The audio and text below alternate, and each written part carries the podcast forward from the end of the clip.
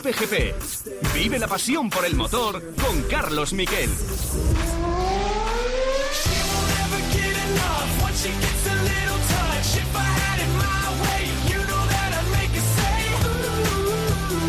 Hola, ¿qué tal? Bienvenidos a Cope GP. Hay programas eh, buenos, regulares, peores y luego está el programón que vamos a tener hoy en Cope GP. Vamos a tener una entrevista exclusiva con Izan Guevara, el campeón del mundo. Una entrevista con su coach, con el hombre que le está dando todos los trucos de pilotaje. Él, eh, el- todos los trucos eh, de pilotaje para ser campeón. Un campeón del mundo de 125 centímetros cúbicos. Enseguida iremos a Australia para hablar eh, con él. Y vamos a tener a Pedro Martínez de la Rosa, que ha sido confirmado esta semana como embajador de Aston Martin desde ya mismo. y va a ser así durante el eh, las próximas temporadas. Va a llegar un poco para hacer lo que hace Margené, que es hablar con los medios de comunicación y dar la imagen de la eh, escudería. Eso es lo que va a hacer un, eh, un, eh, Pedro Martínez Rosa, que además va a tener peso e influencia en lo que suceda en la cantera de jóvenes pilotos incipiente de Aston Martin. Eso es lo que tenemos en este GP, porque además hemos hablado hoy con Adam Baker, que es el director general de la Fórmula 1 de Audi, el responsable del programa de Fórmula 1 que se iniciará en 2026 y que va a acabar con el anuncio en Abu Dhabi de la compra de Sauber. Van a comprar el ahora equipo Alfa Romeo, lo van a anunciar en la carrera de Abu Dhabi. Ya os lo puedo adelantar que va a ser así, ellos no se mojan, pero quieren decir, eh, pero sí que es verdad que va a haber una delegación de Audi en Abu Dhabi y no van. Esta gente no va de vacaciones. Una persona muy seria, no se ha metido ningún lío en esos 50 minutos de rueda de prensa que hemos tenido esta mañana en Madrid. Mañana en Madrid, donde también ha recibido el premio Siete Estrellas de la Comunidad de Madrid, Carlos Sainz, que eh, el hombre ha hecho un discurso muy al estilo de su padre. Enseguida lo escucharemos. Pero hoy es el día de Izan Guevara, hoy es el día de regreso de Mar Márquez al podio, hoy es el día de Alonso López eh, triunfando en Australia con un carrerón extraordinario de los problemas de Augusto Fernández. En fin, enseguida vamos ya con los titulares.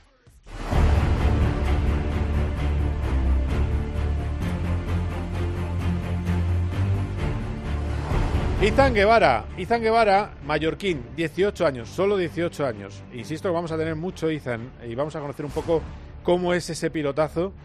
Y es el campeón de España número 23 de la historia, otra vez campeón de España moto, campeón del mundo, perdón, otra vez campeón del mundo eh, español en Moto 3, ya lo fue el año anterior el eh, tiburón de Mazarón, ya fue Pedro Acosta, bueno, pues ahora le ha tocado a Izan Guevara en su segunda temporada en Moto 3. En cuatro años ha ganado tres títulos entre categorías eh, mundiales, entre categorías inferiores y el Mundial de MotoGP. Puro talento, no fue, no ha sido de los chicos que más rodaba eh, de joven, pero siempre, siempre iba a un gran ritmo. Es una especie de Jorge Lorenzo. Ya os digo que luego vamos a saber mucho más y estas serán sus primeras impresiones en Dazón. Solo gritaba y gritaba encima de la moto eh, hasta que he llegado a ellos, donde estaban ahí para esperarme a, para celebrar el, el liderato. eh, pero pero bueno, ha sido mente en blanco totalmente, gritar muchísimo y eso ha sido todo, la verdad. Eh, poder ganar el mundial quedando primero, la verdad que, que es brutal. Eh, somos campeones del mundo, presión fuera, nervios fuera ya. Ahora toca celebrarlo con todo el equipo. La verdad que este año ha sido un año increíble. Comenzamos con un inicio un poco complicado, pero que poco a poco fuimos remontando. Eh, y bueno, la verdad que ahora mismo solo toca que para el agradecimiento a todo el mundo que me está apoyando. Bueno, pues se lo agradece a todo el que le ha estado apoyando, por supuesto a su familia. Había parte de su madre, no estaba allí en Phillip Island, eh, pudo hablar enseguida con ella. Y también sabremos cosas de esa fiesta. Eh, ¿Por qué? Porque vamos a hablar con una de las personas que ha estado en esa fiesta, que es Nico Terol, el campeón del mundo de 125 centímetros cúbicos, que pronto, hace cuatro años, supo de su talento y que le ha llevado hasta lo más alto. Ha sido también el regreso de Mar Márquez al podio, ya lo decíamos eh, en la entrada del programa. Y eh, ojo, Mar Márquez ya dijo que era un crack Pedro Acosta y también le ha echado el ojo a un Izan Guevara con el que habló para tranquilizarle antes de la carrera de Phillip Island. Es un chaval que va de instinto. Y en, eh, en Tailandia, se lo dije, digo, no, no, no ibas de instinto. Iba más pensando en qué, digo, ves de instinto. O sea, es, cuando tú tienes la velocidad, si vas de instinto, eres joven, tampoco eres consciente de lo que es un campeonato del mundo.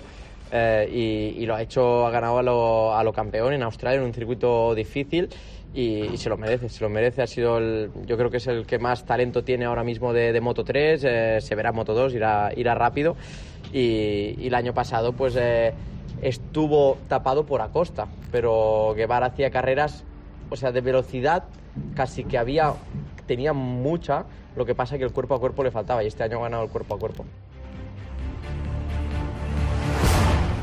Estas declaraciones las dijo antes de irse de fiesta, fiesta reggaetonera, en su box, con ese segundo puesto, luchando por el triunfo con Ale Rins hasta el final, pasando a Bañaya. Ha vuelto Mar Márquez, ya está bien con el brazo, le falta un poquito de fuerza, pero está mucho mejor. Un poquito de reggaetón Márquez con eh, la gente de su box.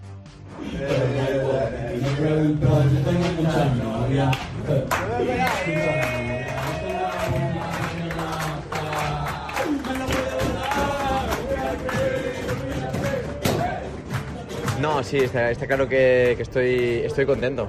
No se puede ir del infierno a la gloria en un paso, pero, pero casi, casi lo conseguimos. Ha estado cerca la, la victoria, eh, venimos eh, en una progresión eh, buena. Ha sido divertida porque... Te diré por qué. Porque cuando he mirado la pizarra por primera vez quedaba L7 o L8. o sea, digo, cuidado que se van, que ya acaba esto. Y entonces he empezado a atacar fuerte, pero se me ha pasado rapidísimo la carrera. Bueno, pues eh, así estaba el contento Mar Márquez. Luego, por supuesto, también salió el Quédate de Marras, eh, la canción de, moda. Y la verdad es que parecía que había ganado Mar Márquez, regresa al podio después de mucho tiempo y después de la cuarta operación, con lo cual es para estar contentos. Pero la verdad es que la flema con la que se tomó el regreso a la victoria de Rins, con la que ha tenido a Rins, con las caídas, las lesiones y sobre todo con un equipo Suzuki que desaparece del Mundial de MotoGP, con que hay cuatro o cinco integrantes del equipo que no van a seguir en el Mundial, no van a estar en otra eh, escudería. Bueno, pues sorprende la flema de Ale pero Ale Rins es así, estaba muy satisfecho por ese triunfo, ese regreso a lo grande, además adelantando la última vuelta el piloto barcelonés. Escuchamos a Rins. Estoy, estoy contento porque el ritmo que hemos demostrado durante el fin de semana ha sido el ritmo que para acabar ganando hemos tenido que hacer. ¿Qué quiero decir con esto? Al final está muy bien con, el neumático medio, el neumático duro, hacer 28 eh, medio, 28 alto, pero después no llegas a final de carrera.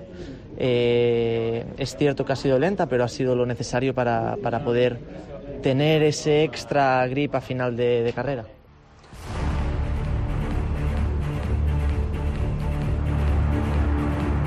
Y luego está la Cruz, la Cruz que está en la lucha por el título. En MotoGP, bueno, recordaros en Moto3 el triunfo de Guevara a lo grande sobre Onchu y sobre Sergio García.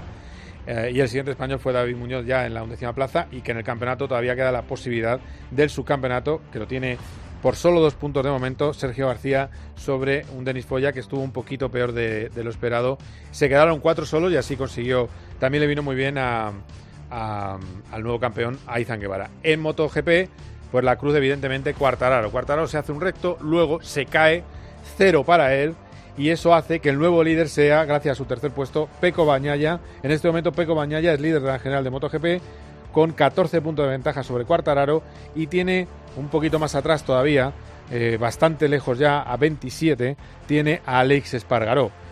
Eh, damnificados, pues el primero, Cuartararo. Se puede cometer un error, lo hemos hecho y tenemos que, cambiar un poquito para Malasia.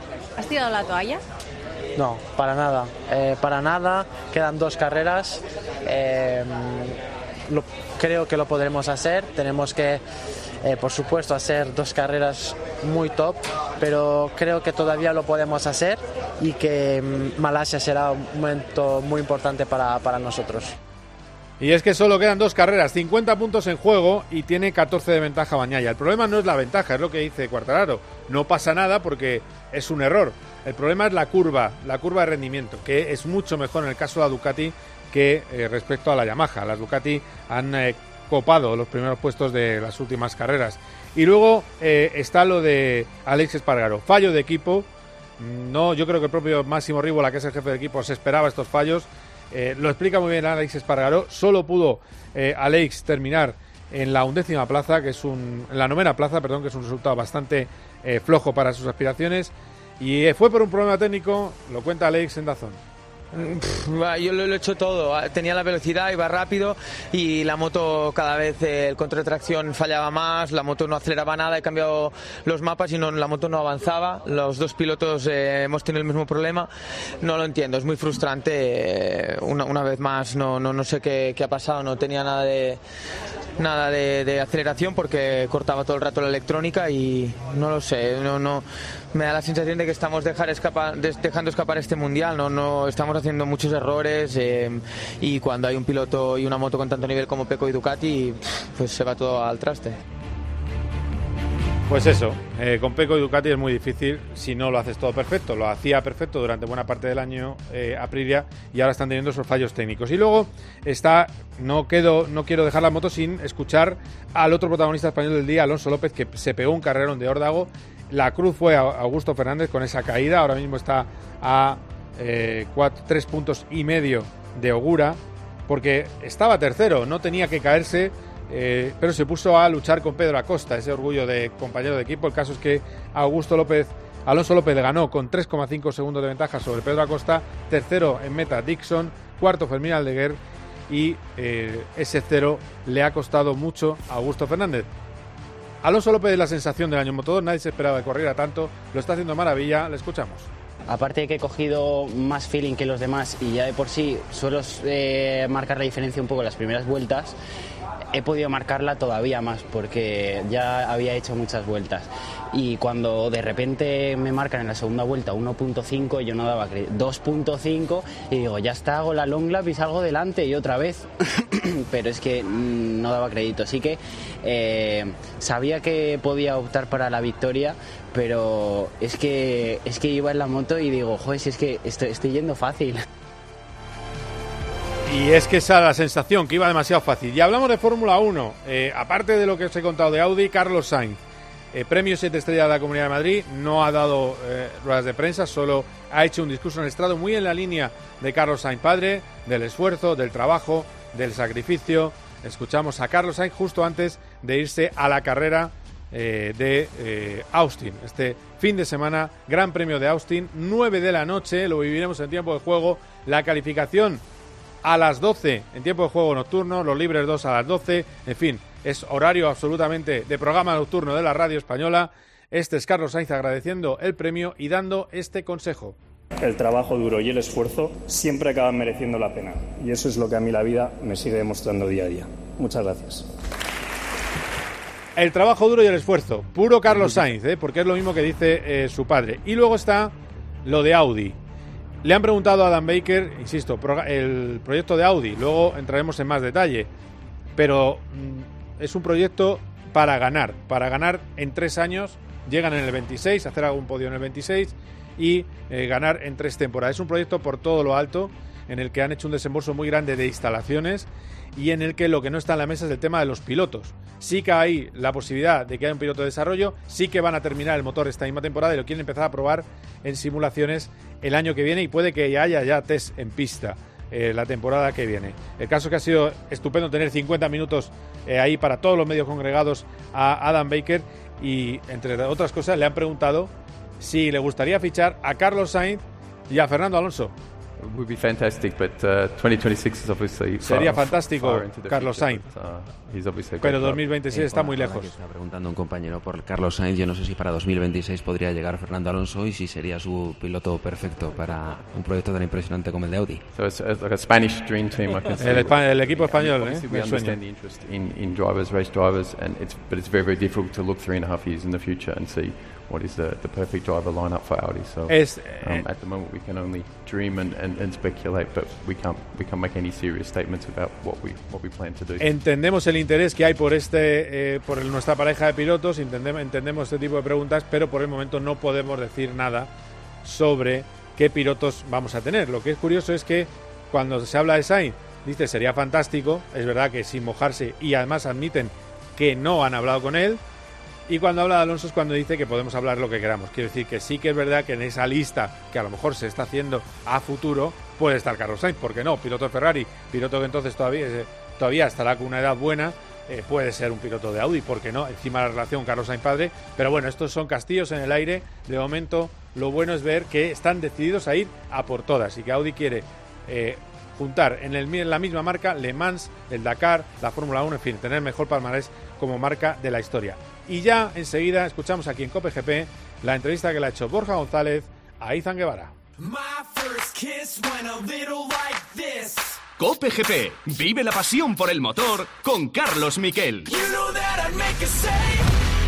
La Federación Internacional ha admitido su error y le ha concedido a Orlando Ortega la medalla de bronce, que era Hola, la Orlando. posición- Hola, buenas, ¿qué tal? ¿Cómo estamos? Emocionado, muy contento, la verdad. El próximo oro va a ser en Tokio y va a ser para el pueblo de España. que estar con nosotros Saúl Míguez esta noche. Hola Saúl, buenas noches. Hola, buenas noches. Te mosqueas mucho cuando te toca bajar al lateral izquierdo, te cambia la cara. No, como eso, eso es totalmente mentira. ¿Verdad que me dices, oye, que prefiero jugar? De lunes a viernes, de once y media de la noche a una y media de la madrugada, Juanma Castaño lo da todo.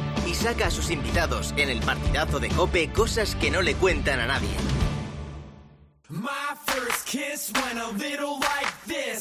Cope GP.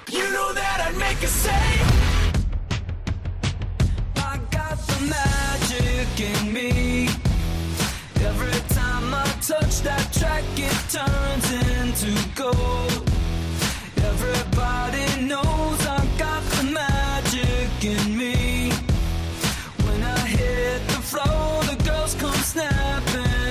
me.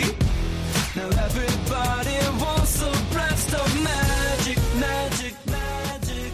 Izan Guevara, campeón del mundo de Moto 3 2022. ¿Cómo te suena ahora ya que lo estás saboreando? Suena, suena muy bien. Eh, la verdad que aún ni me lo creo, no sé ni cómo reaccionar. eh, estoy súper contento, pero ahora mismo quiero, quiero disfrutar de esto con, con el equipo. Eh, hoy hemos conseguido ser campeones del mundo. Nuestra primera ola de partido llegábamos aquí a Australia y, y lo hemos podido hacer realidad. Así que estoy muy contento. La carrera ha ido súper bien, me sentía cómodo en el grupo. Así que la última vuelta me la he intentado gestionar ahí más o menos como podía. Cuando salía de- a la recta veía que no me adelantaban, así que he intentado salir primero a la recta e intentar pasar primero por meta y se ha sido y lo hemos conseguido. ¿Cómo lo has hecho? Porque no parecía que pudieses ganar esta carrera. Eh, Viendo los entrenamientos, ¿eh? no se te veía tan suelto como otras veces. eh, parecía que ya estando ahí en ese grupo te iba bien y sin embargo en carrera has cambiado por completo. Sí, sí, eh, la verdad que he cambiado por completo en carrera. Sí que es verdad que el entrenamiento nos costaba, pero también estábamos rodando en solitario y yo creo que eso ha sido la clave de cara a carrera para, para estar en el grupo, porque si rodando solitario eh, más o menos estaba en tiempos razonables, después en carrera, eh, teniendo referencias, estando en el grupo, te creces un poco más, pues eh, yo sabía que podía estar eh, hoy en el grupo. Eh, así que lo hemos hecho. Pensaba que iba a ser una carrera con un grupo más grande, pero ha sido posible reducirlo y para mí eso me ha quitado más presión del cuerpo. ¿Y has ido pensando en, el título cuando estabas rodando en la pista y vas haciendo cuentas? No, la verdad que no. He empezado, he empezado a pensar en el título cuando salía de la curva eh, la, última, la última vuelta, de la última curva. ¿Y qué has pensado cuando has cruzado la meta? Has visto que tenías una ventaja porque encima la última vuelta la has hecho de narices. ¿Y qué has pensado cuando has cruzado la recta? Cuando cruza la meta, Sí, sí. Cuando cruza la meta, eh, la verdad que ha sido totalmente 20 en blanco. Eh, solo gritaba, eh, ya poco a poco voy recuperando la voz, porque antes de la entrevista de abajo me costaba hablar casi. Y nada, ha sido mente en blanco total, empezar a gritar. se me ha quedado alguna lagrimilla dentro del casco, pero, pero bueno. después ya llega a la curva 4, donde me estaban esperando para la, para la celebración. después encontrarme ahí con Nico, pues. Ha sido mucha emoción acumulada después de tres años de trabajo con él. Ya conseguimos un título en el, en el Mundial Junior en 2020, ahora conseguimos otro aquí en el Mundial eh, en 2022. Eh, la verdad que ha sido un año increíble y sobre todo darle las gracias al equipo por, por todo este año que, que hemos hecho, que al final no es solo mío, es de todo el equipo. Eh, yo lo he hecho en pista, ellos lo han hecho dentro del box, así que es parte de los dos. Muchas gracias, Itán. Muchas gracias.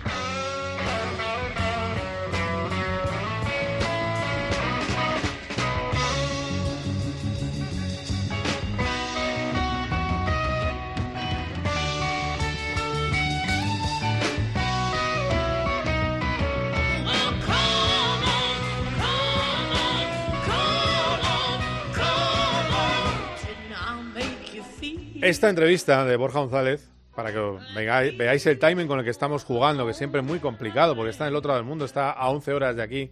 Eh, bueno, pues horario peninsular serían las 6 de la mañana. Y luego llegó la fiesta. ¿Y qué mejor programa de radio para entrar a una fiesta que tiempo de juego? Paco González habló con Izan Guevara gracias a la gestión de Borja González. Pues eso, justo antes de que perdiera el rumbo y se perdiera en la madrugada de Phillip Island. Vamos a escucharlo. Hola, Izan.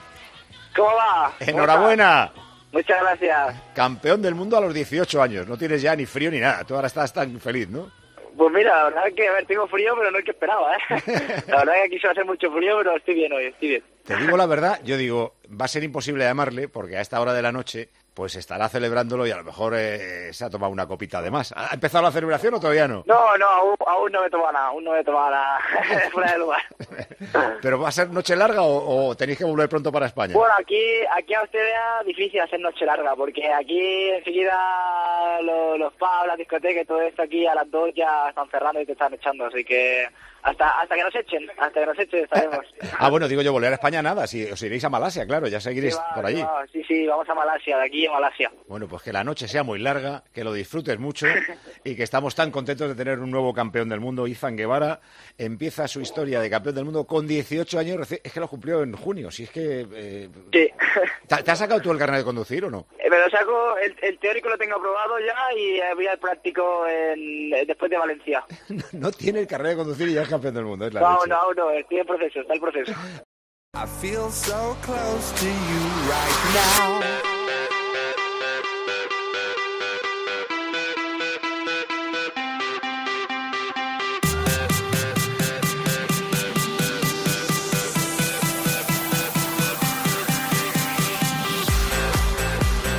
Bueno, pues nos vamos a Australia. Ya hemos escuchado al protagonista Izan Guevara y hubo otro protagonista en la celebración que es un viejo conocido, un campeón del mundo eh, de esta casa, amigo de esta casa, que hizo de Izan Guevara para darle el casco dorado, eh, que es, eh, bueno, pues Nico Terol, que ha sido su entrenador como piloto, su coach, todas estas últimas temporadas y que tiene buena parte de culpa de que eh, tenga esa cabeza tan buena, amueblada- tan bien amueblada, Izan Guevara. Hola Nico, ¿qué tal? Buenas tardes, ¿cómo estás? Buenas tardes, ¿cómo estamos? Bien, bien, bien, bien. Estamos, eh, estamos bien, la verdad. Eh, voy a saludar a alguien que conoces tú también muy bien, que también le tenemos en Australia, que a las once y pico de la noche, que es Borja González. Hola Borja, ¿cómo estás? ¿Qué tal, Carlos? Bien, bien. Bueno, estáis, eh, tenéis cara de canguro los dos. ¿Habéis comido canguro? La pregunta. Importante. Eh, por parte mía, no, por parte mía, hoy estoy de resaca después de la celebración, la verdad. Se nota en la voz, ¿eh? Sí, sí, sí. Te soy sincero y honesto y sí. Pero hay cosas así hay que celebrarlas. Di que sí. El ah, campeonato no se gana todos los días. Y por todo lo alto, además. Eh, y Borja, tú nada, no has probado la carne de canguro, ¿no? No, este año no, ya la he probado en otra en otra ocasión.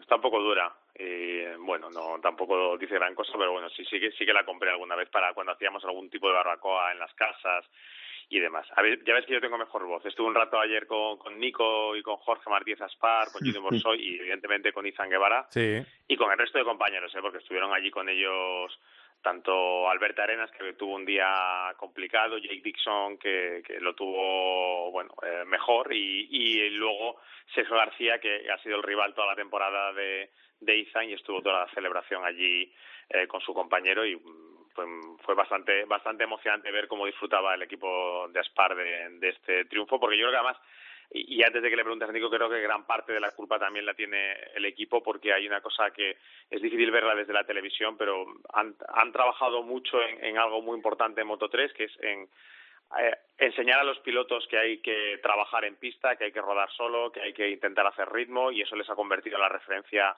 de la categoría a los dos, ¿eh? Y, y eso se ha visto en los entrenamientos cuando eran perseguidos por los rivales y al final pues todo eso también da sus frutos y esta vez lo, ha dado con Izan Guevara que, además de, de, todo ha demostrado ese talento que tiene sobre todo yo creo que con este cierre de mundial que ha hecho ganando en, Australia cuando de los, en los entrenamientos era difícil intuir que iba a ser capaz de, ganar la carrera Mira, lo que dice Borja está muy bien, Nico, porque eh, además es una cosa que destacaba Marmar, que lo de ir solo. Eh, si vas bien solo, luego ya te puede... O sea, esto es... No sé, a ver si te parece esta metáfora, si estás de acuerdo, Nico.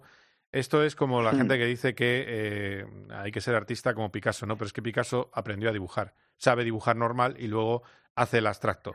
Para empezar a aprovechar rebufos y hacer el, el cara, primero tienes que saber ir bien con tu moto en ritmo y, y de verdad- desde luego aprender a pintar bien, a pintar carreras.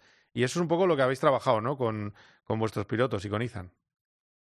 Sí, a pincelar muy bien el vuelta a vuelta. Al final, si tienes, si eres eh, un gran trabajador en este mundo y para marcar la diferencia, creo que algo que, que se hace desde nuestra parte y luego con pilotos como Izan, pues es transmitirles el trabajar contra ellos mismos, que piensen en ellos, que, que al final, si tú haces un gran trabajo en entrenamientos, eso luego se ve plasmado en carrera y, más de la forma pues que desde pequeños pues los tenemos enseñados y más en el mundial como trabaja el equipo de Jorge que bueno el año que viene me incorporaré yo de, hacer su trabajo eh, buscar su ritmo ya que, luego si tú tienes un ritmo solo cuando coges un rebufo es medio segundo más rápido con lo cual es muy importante pues el trabajo que han hecho tanto Izan como Sergio de concentrarse en ellos mismos para luego poder sacar el máximo potencial y si tienes un rebufo, pues aprovecharlo y aún mejorar más. Claro, claro, no, no, está claro. Eh, eh, ahí, eh, ¿cuándo te fijaste? Bueno, de todas maneras dices que vas a estar, vas a ser team manager de, de la Spar Team o qué? Sí, para mí es todo un honor, ya que he crecido con el equipo de Jorge como piloto y, y como profesional. Eh, estos últimos cinco años, este es mi sexto año en el Junior Team formando talentos y para mí pues este, este paso adelante es una gran motivación. Eh, la verdad que por mi parte muy agradecido, muy feliz y muy motivado, que es lo más importante para seguir aprendiendo, construyendo y, y sacar pues el máximo y dar a los pilotos lo que esté en mis manos para que sean mejores eh, profesionales. ¿Cuándo te fijaste en que este chico valía? Que Izan Guevara tenía talento, que además se ha hecho justicia porque digamos que el año pasado, por determinados errores puntuales, se veían cosas muy buenas en Izan, pero no acababan de salir. Eh, ¿Cuándo dijiste, oh, este, este chico es un crack? A ver, yo me acuerdo eh, cuando lo veía en la Talent, bueno, sí que es verdad que yo, como está en categorías inferiores, lo he visto desde muy pequeño. Él corría el Campeonato de España con la Pre, con el equipo de la Cuna de Campeones, y a mí lo que más me gustaba la mirada de chulete que tenía, que me miraba de- de- desafiante, así, macarrilla, ¿sabes? Pero me gustaba. Tenía esa personalidad que sigue teniendo y es que es tan espontáneo que lo hace especial, que lo veía desde pequeño. Y yo con la Pre no ganó el campeonato porque tuvo alguna rotura y algún problema mecánico o alguna caída, pero ganaba muchas carreras, es el que más carreras ganó. Y ya el primer año en la Talent eh, empezó a ganar, ganó su primera carrera y ya hablé con Jorge Chino y- y decidimos pues eh, negociar para ficharlo, porque yo veía que no podíamos dejar escapar esta oportunidad porque veía algo especial. Es verdad que ahora es fácil decirlo cuando está funcionando tan bien, pero nunca sabes eh, dónde está el techo, pero yo ni yo mismo me imaginara, me imaginaba que tuviera este techo, pero sí que podía ser un piloto que podías luchar por mundiales, ser campeón del mundo, tenía algo especial que, que, hace- que bueno, que al final eso es lo que hace que marque la diferencia de pilotos como Izan y, bueno, con categorías pequeñas ya el primer año cuando lo fichamos para la Moto 3, el primer día que lo vi en pista, me acuerdo, el primer vez que hizo en Estoril, en la Chicane, cómo lo hacía, eh, en ese no estaba su técnico, le mandé un WhatsApp, le dije, este chaval lo vas a disfrutar mucho y verás cómo hacemos grandes resultados.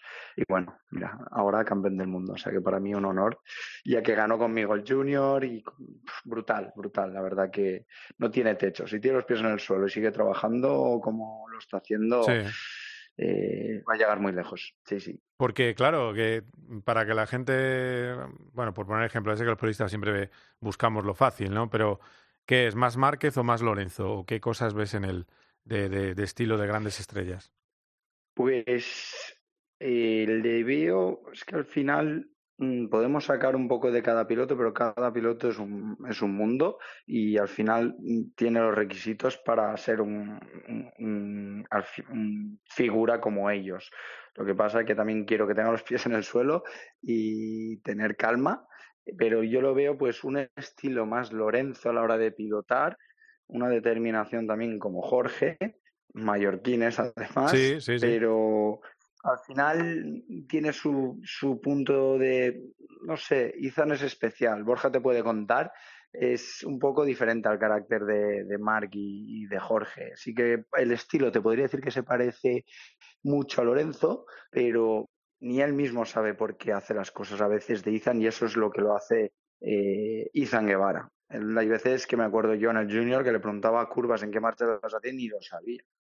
O sea, que esto te dice de, lo natural, con la naturalidad que pilota, con lo cual ahí hay mucho margen. Es un diamante que aún hay que pulir mucho más, que se está puliendo, pero que a día de hoy no tiene techo, porque si a su tercer año en Moto 3 lleva dos títulos y en cuatro años ha ganado tres títulos, la, Talent, la European Talent Cup, el Mundial Junior, el año pasado ya hizo destellos buenísimos, Sí. pero tuvo una, una costa que lo eclipsó todo Mm. y este año campeón del mundo de la forma que lo ha hecho, pues se dice los números y eh, de dónde puede llegar Sí, porque, a porque día de hoy, o sea que Ya, porque Borja, Nico, eh, lo que decía Nico, aparte de todo, es un piloto que no empiezo muy pronto a, a competir en motos, ¿no, Borja? Es decir, que es, es un caso único. Normalmente empiezan más, más chiquititos y luego también Bueno, otra no, cosa. no, no, no. Ah, no. empecé, empecé joven. No, sí. empecé Ah, joven no, hacía pero él, eh, sí, empezó muy joven. ¿Cómo con qué edad? Sí, el, bueno, yo el, el año exacto en el que empezó él a pilotar nos lo mandaron otro día, pero no me lo sé. Pero bueno, hay fotos de él muy pequeño, ya con Moni con cascos. Y eso, Sí. al final todos empiezan. Es difícil encontrar gente que empiece que empiece tarde ahora mismo y que, que llegue a estos niveles. Eh, y aparte de lo que dice Nico, el recorrido suyo ha sido un recorrido muy de lo de conseguir ganar la Talent Cup, por ejemplo, la primera, ganar el FinCEP, que tuvo hay un fin de semana muy famoso de Guevara en, en Aragón, que mm, salía en parrilla, no sé si el 22, el 23, el 24, una posición así, porque en Sí. los entrenamientos fue en lluvia, y luego ese fin de semana había tres carreras en Motorland Aragón y las tres la ganó. Eh, o sea, saliendo el 23 o el 24, ganó las tres carreras y, y eso, eso fue lo que le colocó, digamos, lo que le mostró por primera vez y le hizo ganar el título y lo ha dicho Nico. Al final, el año pasado es verdad que le eclipsó, le eclipsó a Costa, que es un tipo de piloto diferente. Yo creo que, que Pedro hizo una cosa muy bien, que en el barullo que había el año pasado en Moto 3 eh, se movía como pez en el agua, eh, era muy capaz, sobre todo muy muy decisivo en las vueltas finales, es un piloto buenísimo. ¿eh? O sea, Sí, que- claro, y eso lo demuestras cuando, sobre todo cuando cuando ya das el siguiente paso, que es el de Moto 2 pero Izan lo hace de manera diferente y este año ha hecho cosas que hacía tiempo que no se veían en Moto 3 y yo creo que es lo que le, les- le han marcado un poco el, o le han puesto la señal de identidad, que es eso de, de escaparse en carrera, eh, que eso antes costaba muchísimo y se ha puesto, digamos, han- cambiado un poco la cara y por eso decía antes lo del equipo, tanto él, Sergio y otros pilotos, eh, Foya, Mm, sí. Sasaki han cambiado un poco la cara a la categoría y ahora los que trabajan bien y los que aprietan son los que terminan peleando por ganar y en esa tesitura ha sido él el mejor y se le veía y lo decía ayer también ayer Mark se le ve el instinto sobre todo se le ve el instinto Nico me decía mi naturalidad sabes le sale le sale solo eso también lo hice lo hice Mark Mark habló con él el, el, vie- el Sí. miércoles por la noche Sí. en, en un restaurante aquí en, en Kous, aquí en la isla, y, y le dijo que no había sido, que no se le había visto tranquilo en la carrera de, de Tailandia, que no había sido él. Y yo no sé si tomo nota de eso, porque yo creo que a veces es que ni se entera de lo que le dicen, como dice Nico, porque le va un poco a su bola, pero aquí lo plasmó totalmente en carrera. Hubo un momento que se metió ahí en esa guerra de entre cuatro o cinco pilotos y en un momento dado tuvo la determinación de pasar, tirar. Y ya te digo que yo, por ritmos, yo no veía que él tuviese ese ritmo para ganar de esa manera y sobre todo el día que te la juegas todo. Y es, eh, digamos, la tercera vez en la que se enfrenta a un momento decisivo, que es el de se tiene que decir un título y a ver qué es lo que hago ese día y, y ha vuelto a sacar nota. O sea, que es para... para Sí, tercera digamos, vez en para- cuatro años. sí. para exactamente para apuntarle lo que pasa que como como se dice ahora hay que pasar a Moto 2 y ahora hay que Mm. ver cuál es la siguiente fase tampoco hay que porque mira por ejemplo Pedro pues ha ganado dos carreras ha subido al podio también ha tenido malos momentos o sea que todo todo tiene su, su tiempo pero pero evidentemente ya ya le ponemos una lupa encima a Izan Oye, hay una cosa, Nico, que sí que había leído, eh, Ah. eh, me corrige Borja si lo digo mal, pero eh, había leído que sí que es verdad que no, er- no es un piloto, que quizás por eso me he equivocado en, la- en el enunciado, no es un piloto que haya, eh, que rodara tanto fuera de las carreras como los demás. Eh, no es de familia con, con mucho dinero, no, hacía muchos eh, test propios. Eh, ¿Ese instinto se puede reglamentar para que sea tan regular como este año? Es decir, ¿puede encauzarlo para tener un, eh, digamos, eh, bueno, cuando llegue a, a las plazas grandes que es MotoGP, liarla? Eh, la pregunta es si tú crees, ¿no? Que con el instinto tal cual que o sea, que hace falta más que instinto, que que también te digo, eh, también pienso yo, por eso digo. Sí, no, no, lógicamente. A ver, el instinto, la, la, la base de Ethan es muy, es muy buena. Tiene algo especial que lo hace diferente Mm. y, y- y esa base eh, y ese diamante puliéndolo, pues eh, tiene mucho margen de mejora, con lo cual lo importante lo tienes. Si no tienes esto, por mucho que trabajes, es muchísimo más difícil llegar, pero en la base la tiene. Y encima es un chaval 11. Izan es un tío muy espontáneo, como te he explicado, pero ayer estuvimos cenando con Borja, todo el equipo, y pasamos un rato que, que, que- es un chavalín que se hace de querer muchísimo. Está atento, ¿vale? Aunque tenga ese punto de despistado que crees que no está en la conversación, luego tiene muchos detalles muy humanos. Con lo cual, yo estoy seguro que vamos a poder pulirlo para que siga creciendo y en categorías como Moto 2 y, ojalá lleguemos algún día y soñemos pues luchando como bueno, que, Ethan pueda conseguir sus sueños de luchar por mundiales en MotoGP. Pero de momento, pie- pies en el suelo, Sí. que trabaje que trabaje duro y ahora vamos a por Moto 2 y estoy seguro que, que lo va a hacer muy muy bien, con muy buena nota. En Moto 2 os espera el bicho, el bicho Acosta. También, a costa hay muchos. Moto 2, del primero al 20, en un segundo hay pilotos muy rápidos y la verdad que, va a estar muy interesante. Y también volver a ver a Izan, a Costa, se han cruzado categorías pequeñas. Izan cuando hizo su primer año de Moto 3 en el Junior, Acosta era creo que su tercer año o su segundo y medio. Y, y la verdad que pelearon el campeonato hasta el final. Ese año le ganó Izan, el año pasado ganó Acosta el campeonato del mundo a la primera, con lo cual eh, dos pilotazos que se vuelven a encontrar en una categoría como Moto 2 muy canalla, Sí. que, también va a estar, va a estar divertido, va a estar divertido. ¿Y se llevan bien o, o ya hay pique desde jóvenes? Entre ellos, Sí, dices. sí, sí. No, que no te he oído. Entre ellos, sí, Eh, sí, sí. Bueno, se iban bien. Yo creo que al final, mm, mm, correctamente y dentro de pista, pues cada uno mira sus intereses, sus intereses, lógicamente. Pero no, normalmente cada uno lleva su camino, pero no se llevan mal. Mm, bueno, eso está bien. Eh, tengo que preguntarte por el momentazo. Momentazo que le entregas el casco dorado. No sé si te pusiste más nervioso, te emocionaste más incluso que cuando fuiste campeón del 125. Porque, oye, pues tuviste, fuiste la gran sorpresa, eras el clon, para el que no lo viera, que lo habréis visto todos, eras el clon de Ethan y le cambiaste, llevabas tú su el casco dorado que se iba a poner y se lo diste. Bueno, el chaval estaba emocionadísimo, cómo corría hacia ti. Cuéntame cómo, qué sentiste en aquel momento. Buah, estaba, estaba hiper nervioso y las últimas vueltas no, no entendía nada. La veía la pantalla que estábamos ahí en la curva, sus mecánicos, no podía ni ponerme el, cuando pasó la meta ya dijimos, Buah, campeón del mundo, qué barbaridad. No podía ni ponerme el casco. Y me acuerdo que buah, lo, lo saboreé mucho, lo saboreé mucho por dos partes, porque al final cuando fui piloto no, no aprecias estos momentos, no eres consciente, esta es una burbuja que, que, que estás tan concentrado que no acabas de, de- de ver la realidad. Y por otra, porque por Izan, pues me siento parte de este título, porque de pequeño, pues fue también una- un piloto que yo quería apostar por él, junto con Jorge y con Gino, que he sudado con ellos, y que veo que, le he dado por mi parte todas las herramientas para que él pueda conseguir sus sueños y, ahora pues este año verlo campeón del mundo el primero de la escuela conmigo que, es campeón del mundo desde el junior fue un momento mágico y, que- él reciba el testigo de yo campeón del mundo con el equipo, darle el casco de oro. El año que viene es un team manager, pues era todo muy emotivo y bonito y, y quedó como a la perfección la celebración. Él estaba muy feliz, estaba emocionado. Me pegaba unos chillos al lado que, que enseguida me reconoció, ¿eh? Enseguida que yo chillé, sabía que era yo. ¿A qué hora acabasteis Sí, ayer? ¿A qué hora acabasteis hora aus- Ayer a las 4, es que el problema es que aquí cierran a las 3, Ah. pero vinimos a pie a casa. O sea, que como que vimos, vinimos a pie y vinimos los mecas de Izan, Gino, Izan y yo.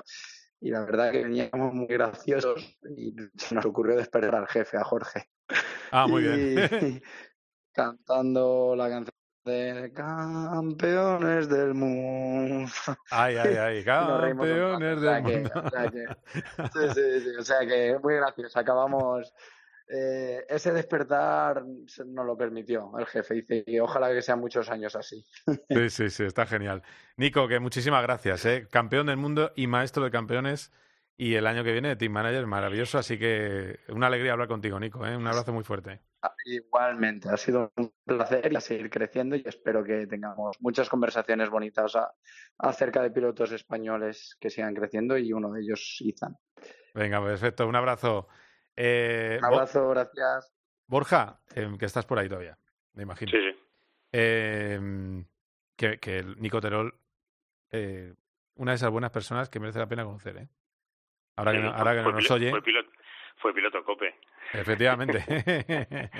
no quería decir, porque siempre acabo, acabo diciéndole a uno que si es de mi pueblo de al lado, a otro Sí, que si es de Madrid. era peor, pero bueno, esto es así, fue así. Una iniciativa en una época que él era piloto COPE y bueno, pues eh, era piloto COPE. De hecho, creo que fue piloto COPE cuando ganó el Mundial Sí, de, sí. de 125, que es el último campeón de la historia de- del Mundial. Es muy buen, es muy buen tipo. Yo no puedo decir mucho porque es uno de los que hay en el Pado que le considero amigo y, y bueno, pues eh, ayer me, me, me hizo mucha ilusión verle verle disfrutar como disfrutaba de, de este éxito y me hizo mucha ilusión ver disfrutar a Jorge Martínez Aspar porque al final es una persona, es uno de los grandes campeones de la historia de este deporte, Sí. cuatro títulos y, y da gusto ver la pasión que le pone eh, y la emoción que tiene todavía haciendo esto y viendo y viendo ganar a sus pilotos, lo nervioso que se pone y, y cómo, cómo, le- cómo les trata, cómo, cómo los gestiona. Yo creo que eh, es un es un gusto tener a, un, a una a una digamos a un- una leyenda de, de un deporte que esté tan implicada todavía en su, de- en su deporte y a, y a esos niveles y, y bueno pues eh, se vio ayer y como ha dicho Nico que me lo ha dicho antes Jorge porque me lo he encontrado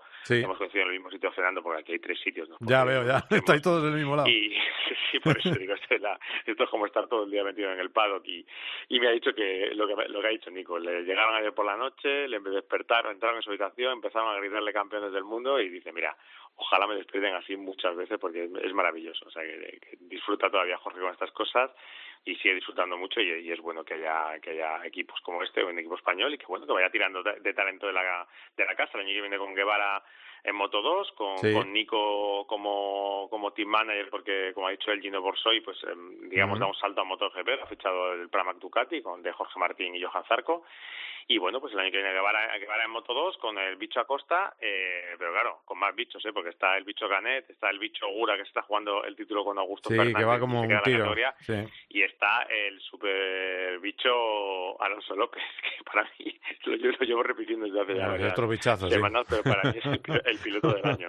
Va muy deprisa Alonso. López, ¿eh? que No, ganó, no, es que el- ganó la este de fin de ayer, semana. fue- la de ayer Sí. fue de locos, porque Sí, sí. tenía una sanción en un lap, salía tercero, salió, pero a un ritmo imposible para los demás, solo intentando sacar tanta ventaja como para, para que, cuando tuviese que hacerle eh, la penalización del on-lap, que es hacer, digamos, eh, hay un, tramo que estaba en la curva 4 que tienes que alargar la trazada y en la que se pierde entre un segundo y dos y medio, pues quería pasar con el suficiente margen como para no perder la primera posición, lo consiguió y fue imposible para el resto. Y es increíble un chaval que estaba en el sofá hace nada y que empezó en Le Mans y, que, que esté ahora mismo pues peleando por todas las poles y por todas las victorias. Oye, y de todas maneras, mira, como estamos hablando en Moto 2, Augusto, ¿para qué se mete en líos y por qué no deja que se vaya? Eh, a veces hay que olvidarse del, del de ser machito dentro del equipo, del eh, ser el macho alfa, de dominar a tu compañero de equipo. Si Pedro Acosta está segundo, déjale que se vaya, te vas despacito, haces un tercero que era brutal para el campeonato, con Ogura en la parte de atrás de, de la clasificación y ahora, sin embargo, ha perdido el liderato.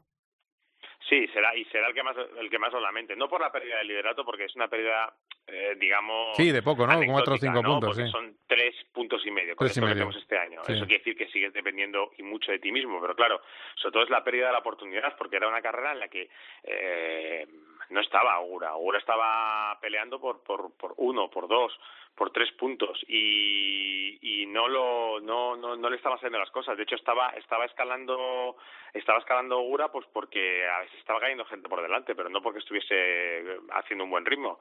Y bueno, pues eh, ese error de, de Augusto le, le, le regaló le regaló puntos y le regaló liderato y deja el mundial muy muy abierto. Quedan dos carreras, Malasia y Valencia, Sí. y evidentemente no puede darle más oportunidades al piloto japonés y tiene que intentar eh, terminar por, de- por delante de él en estas dos carreras y, y, y buscar el, el, este título de Moto 2 que yo creo que es una oportunidad buenísima para él antes de saltar a MotoGP y bueno, ahora la matemática dice que Ogura podría ser campeón en Malasia, pero es verdad que para que Ogura sea campeón en Malasia tiene que haber otro desastre de, de Augusto. Claro, eso está también por ver, evidentemente. No, no es tan fácil que Augusto haga varios ceros seguidos. Así que vamos a ver qué pasa. Ya para terminar, muy breve, de MotoGP, que tiene mucha tela de cortar MotoGP, carrerón extraordinario, carrerón absolutamente extraordinario, eh, de los bonitos. Yo creo que directamente lo que hay que hacer es un mundial entero en Phillip Island y así lo arreglamos todo. Incluso no hay que cambiar el tema de la aerodinámica, ni, el, ni, ni hot shot, ni nada, no se cambia nada. Todos a Phillip Island, hacemos todas las carreras allí, lo malo es eh, el clima, pero es impresionante el circuito, es un circuito de motos el mejor para mi gusto y para, yo creo, para todo el mundo, por mucha catedral que se hacen. Y de la carrera, ver a Márquez otra vez eh, arriba y ver que se, que se está haciendo campeón Bañaya, que era lo que se preveía, porque por mucho que nos gusten los deportistas y los pilotos, las carreras de coches son carreras de coches y las carreras de motos son carreras de motos. Sí, sí, yo voy a ser muy breve. ¿eh? O sea, lo que dices tú, siete pilotos en ocho décimas eh, al final de carrera, que es una barbaridad. Tremendo. Después, eh, lo de Alex Rins. No sé dónde estaba Alex Rins, era décimo en la parrilla, no había hecho nada en todo el fin de semana, pero, pero tal cual. O sea, el viernes terminó decimosexto o decimoséptimo. El, el, por la mañana del sábado también decimoséptimo. Eh, tuvo que pasar por la Q1, entró de Raskis en la Q2 y el tío va y gana. O sea, es como, como Curro Romero. O sea, de repente una faena magnífica, un- una victoria magnífica frente a Mar Márquez. Mar es otro nombre, es evidente, ha vuelto al podio después de, de muchos meses, casi un año, Misano del año pasado cuando ganó la carrera. Eh, Se le ve, ya se le empieza a ver a Marc, lo vimos mucho este fin de semana y podía haber ganado. Hizo una apuesta arriesgada poniendo el neumático brando porque sabía o creía que la carrera iba a ser lenta y fue más lenta de lo habitual pero es la mejor noticia del fin de semana. Bañaya eh, ha cogido el liderato y es el piloto que más puntos ha remontado en la historia de MotoGP. Es una remontada tremenda y la Ducati es una máquina brutal porque detrás de él terminaron 300 Ducatis. Aleix tuvo una pájara, un problema con el control de tracción de la moto y sumó pocos puntos, con lo cual yo creo que es prácticamente imposible que pueda pelear por el título. Y Cuartaro tuvo el día, el típico día torcido y lleva ya unos cuantos así. Y bueno, pues el por qué es Cuartararo, porque es campeón del mundo, porque en Malasia va bien, pero ahora mismo el, favorito es el, que yo creo que era favorito antes de esta carrera para llevarse el título que, es Bañaya y bueno pues eh, a ver a ver si Fabio es capaz de ganarle en, Malasia no porque yo vaya con ninguno de los dos sino para llevar el, el título hasta Valencia que siempre que siempre es bonito que es mucho más entretenido siempre llegar a la última carrera disputando el título mundial, que Moto2 sí lo va a ser, y, y a ver en MotoGP. Eh, los horarios, 6 y 20, no te voy a poner en el apuro. Eh, Te lo agradezco. 6, 7 y 20 y 9 de la mañana. Eh, porque si la última. Va bien, ¿eh? ¿Has visto? Me, me lo he mirado para no enredar. Eh, eh, así que nada, vamos a estar atentos a ese Gran Premio de Malasia. También climatología extraña, mucho calor, carrera muy exigente con un circuito de, de mucha recta. Y, y vamos a ver qué sucede, a divertirnos, porque de luego, si cogemos la senda de Phillip Island, podemos tener un gran final en el. en- no creo, ¿vale? No, yo, yo no, o sea, lo mismo que muchas veces he defendido, ahora mismo no, no me veo capacitado para defender eso, pero bueno, por vamos a decir de momento viva Phillip Island y luego ya lo que nos traiga Malasia, pues lo analizaremos el, el, el lunes siguiente. Muy bien, Borja, pues nada, buen, buen viaje a Malasia, ya sepan. Un abrazo fuerte. Un abrazo, Carlos. Venga, hasta luego. Cope GP. Vive la pasión por el motor con Carlos Miquel. You know Paco González, Pepe Domingo Castaño y Manolo Lama lo dan todo. Pero estamos aquí en tiempo de juego. En el deporte. Va a buscar el apoyo de. En el entretenimiento. La película es muy buena. Ves la me- primera media hora y luego la quitas. Y te has quedado fantástico. En la información. hacemos el resumen, lo primero, Manolo, los mejores. ¿Con quién te quedas? Bueno, me manda Miguel. Paco González, Pepe Domingo Castaño y Manolo Lama. Tiempo de juego. Los número uno del deporte. My first kiss went a little like this. Cope GP. You know that I'd make a save. On the other side of the street I knew Stood a girl that looked like you I guess that's deja vu But I thought this can't be true Cause you moved to West LA Or New York or Santa Fe Or wherever to get away from me Noticia de la semana ha sido el fichaje de Pedro Martínez de la Rosa por Aston Martin. Va a ser, no va a ser piloto reserva ni probador como era en el pasado, sino que va a emprender una nueva etapa a sus 51 años en un equipo de Fórmula 1 y esa etapa va a ser de embajador. Eh, es un trabajo en el que va a emplear 11 o 12 carreras al año, quiere volver a sentir el olor a gasolina y de luego está impresionado con lo que Aston Martin está haciendo en la fábrica. Cosas que, que, he podido saber de, su trabajo, bueno, él eh, va, mm, habla directamente con Mike Crack, que es quien le ha contratado, pero evidentemente ha pesado la amistad con Martin Wilmars, que le conoce de la época que es uno de, de los responsables de la escudería y le conoce de la época de McLaren, que es quien está coordinando todo ese crecimiento de eh, Aston Martin. Desde luego, eh, le veo como niño con zapatos nuevos ante ese eh, nuevo trabajo en el que también tendrá un ojo puesto en los jóvenes eh, pilotos, en la cantera de Aston Martin. El primero de ellos es Felipe Drugovic, que es el piloto brasileño que va a ser reserva el año que viene junto a Fernando Alonso. La pregunta, Pedro, es muy sencilla y así empezamos la entrevista. Cotilléame, dime qué tal va o qué sensaciones da en el simulador ese Aston Martin de 2023. Eh, mira, yo no tengo ni idea, acabo de llegar aquí. Eh, lo que sí que es verdad es que mm, uno de los motivos por los que yo estoy aquí es eh, por mi visita en, en julio al equipo. Entonces me fui de, de esa visita pues con una impresión muy, muy favorable Mm, y a partir de ahí pues nació el interés por parte mía y por parte de Aston Martin, yo creo. Y, y así fue un poco como se produjo el, el flechazo, ¿no?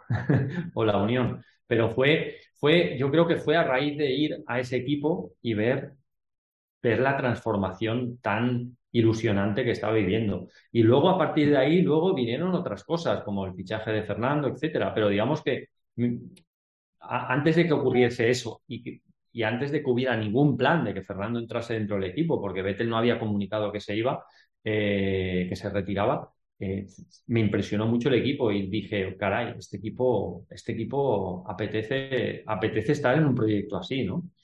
Luego se han alineado los astros, ¿no? Porque al final, pues eh, obviamente que Fernando entre, pues no hace más que reforzar, eh, pues un poco la, la- la ilusión en el proyecto, ¿no? De- se va un cuatro veces campeón del mundo, pero entra otro, ¿no? O sea que otro campeón del mundo, o sea que yo creo que es un buen mensaje.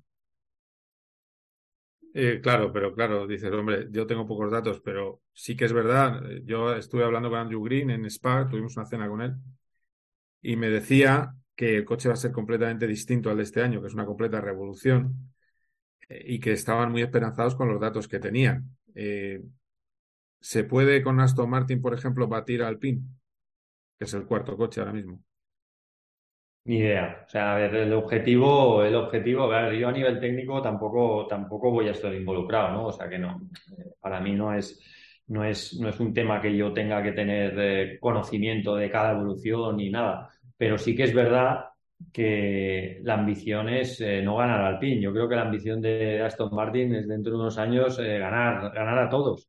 Y para eso venimos. O sea, yo vengo aquí con la ilusión de contribuir con mi pequeñísimo granito de arena en, eh, en que, en que el equipo crezca, ¿no? Y el equipo crezca y tenga, tenga, tenga la posibilidad de luchar por, por mundiales, yo creo. Y eso es lo, yo creo que aquí todo el mundo en el equipo y todo, cuando me reuní con los ingenieros españoles, eh, o sea, a mí lo que me impresionó mucho es la actitud, la actitud de que somos un gran equipo y, y lo vamos a conseguir, ¿no? Y al final eso es lo que, lo que al final te decide por eh, decantarte por proyectos.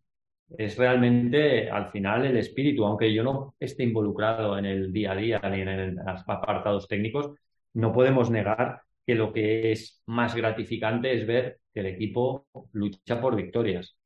No, No, está es claro. lo que- No, no, es, es lo que nos tiene a todos en, en- yo creo que, que expectantes, a ver qué pasa, eso es verdad. Y, y- Lo que pasa es que, lo- Carlos, no se puede determinar, o sea, no se puede, yo creo que menos en un equipo como Aston Martin que está creciendo y está invirtiendo, eh, no se puede poner una, como un- una fecha de corte o un objetivo ya que a partir de las X número de carreras, ¿no? Como han hecho equipos que se ponen un, un- pues unos objetivos que realmente dependen de muchísimas cosas. En el caso de Aston Martin depende hasta el ritmo de construcción del túnel de viento, de puesta a punto, etcétera. O sea que yo creo que todos hemos de ser cautos y yo más que nadie, porque acabo de llegar y no tengo ni idea de nada y menos de cosas técnicas, eh, pero la ilusión está ahí. Esa es la verdad, ¿no? Oye, ¿y, cuándo, cuándo lo has sabido Fernando? ¿Y qué te ha dicho? Pero ya te habrá dicho alguna, alguna cosa, claro. Si se puede saber. Bueno, no sé, yo creo que al final somos dos, dos buenos amigos que se vuelven a, a- encontrar, ¿no? Y, y lo que hemos, yo creo que lo que hemos aprendido los dos es después de muchísimas, de muchísimas eh, batallas eh, o muchísimas carreras juntos, eh, de una u otra forma, es que al final hagamos lo que hagamos, nos vamos a divertir, ¿no? O sea, yo creo que la experiencia esta es única, va a ser única para los dos y que lo vamos a pasar bien, lo vamos a pasar bien porque los dos somos competitivos y nos gusta. Y yo creo que tenemos ese punto de madurez que sabemos valorar las cosas. Yo, al menos yo personalmente, me encuentro hoy muy, muy orgulloso de este nuevo rol porque quizás tengo la madurez para valorarlo más. Te voy a hacer una fuera de Aston Martin. Eh, estamos ante la posibilidad bastante cierta de que Ocon gane en el Mundial este año a, Fernando. Y desde el otro lado dirán, ¿ves? Os lleváis a uno que ha perdido con Ocon. ¿Qué te parece eso? Ah, eso, Carlos, eh, ya sabes cómo funciona en el mundo de la Fórmula 1. O sea, al margen de los puntos o los no puntos, lo importante es el rendimiento, ¿no? Y yo creo que lo que ha hecho Fernando este año es muy especial, ¿eh? Muy especial. Ha estado a un nivel espectacular y los que hemos seguido las carreras al dedillo te das cuenta de la cantidad de puntos que se han dejado escapar este año, pero eso no es importante para mí. Yo creo que lo importante es rendir. Para un piloto lo importante es saberse el mejor, ¿no? Y yo creo que Fernando se siente fuerte como cuando tenía 20, 20 años. Sí, el crono, ¿no? El crono. Sí, eh, es un, es un deporte donde la prueba del algodón eh, es el crono y nunca engaña. Y además, lo bueno, en cierta forma, es que si tú no, si tú no tienes un coche ganador, siempre vas a tener un rival directo que es tu compañero de equipo con el que medirte. Y yo creo que la característica a lo largo de las décadas, ya, ya sabes, no años, de las décadas de Fernando, es que siempre, siempre, si lo analizas a fondo, ¿eh? dejando los detalles eh, de los puntos o tal, pero si analizas el carrera a carrera de las últimas décadas, en cualquier categoría, Fernando siempre ha sido el, piloto a batir dentro del equipo. Y eso no lo dice cualquiera. Todos hemos tenido un año malo, o dos, o cinco. Fernando no ha tenido ni uno. Y si ha tenido, ha sido alguna poca mala, alguna carrera mala. Imagínate el grado de, el grado de competitividad de Fernando. Porque su gran fortaleza es adaptarse a cualquier coche, neumático, pista, condiciones. No hay muchos pilotos así. Bueno, pues ya está. Yo creo que por mi parte está perfecto. Ya hemos hablado un buen ratito. Así que mucha suerte, Pedro. Me, me gusta mucho que. Gracias. ¿Nos vamos a ver en, en, alguna carrera o qué? Sí, yo estoy yendo. Yo es que como tengo, soy un enfermo de esto, yo, eh, yo voy a 12 carreras cada año todavía. O sea que, que nos veremos seguro. O sea, yo me hago Europa. Pues nos vamos a ver, Carlos. Yo tengo hambre de Fórmula 1 también. ¿A que sí? Es, es que es un veneno. Claro, es que es un veneno. Tú eres más que yo en esto, pero te quiero decir que has sido piloto y has corrido, pero, pero nos une eso. Yo creo que eso es lo bueno, que, que aquí hay que seguir dando, dando caña. Totalmente, totalmente. Nada, muy bien. Oye, bueno. gracias por conectarte, Carlos. Ha sido un Nada. placer, como siempre. Sigues así de igual, igual que siempre, tío. Me alegro. un abrazo fuerte. Cuídate. Muchas gracias.